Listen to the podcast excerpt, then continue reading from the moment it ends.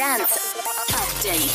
Oliver Heldens verbringt seine freie Zeit gerade mit Tellerwaschen statt mit Plattendrehen. Er ist nämlich zum ersten Mal seit über sechs Jahren mit seiner Familie im Urlaub. Sonst hatte er nie Zeit dafür, schreibt er. Aber so hat Corona jetzt zumindest für ihn auch einen positiven Nebeneffekt. Steve Aoki feiert eine Million TikTok-Follower mit einer Multitasking-Stepptanzeinlage. Lost Frequencies erklärt, wie man Sommerhits produziert. Einfach eine Ananas, Nektarinen, Bananen, Zitronen und eine Avocado nehmen und bunte Kabel reinstecken. Fertig ist der Tropical House Mix. Heute released er seine neue EP Cup of Beats mit vier ganz neuen Tracks.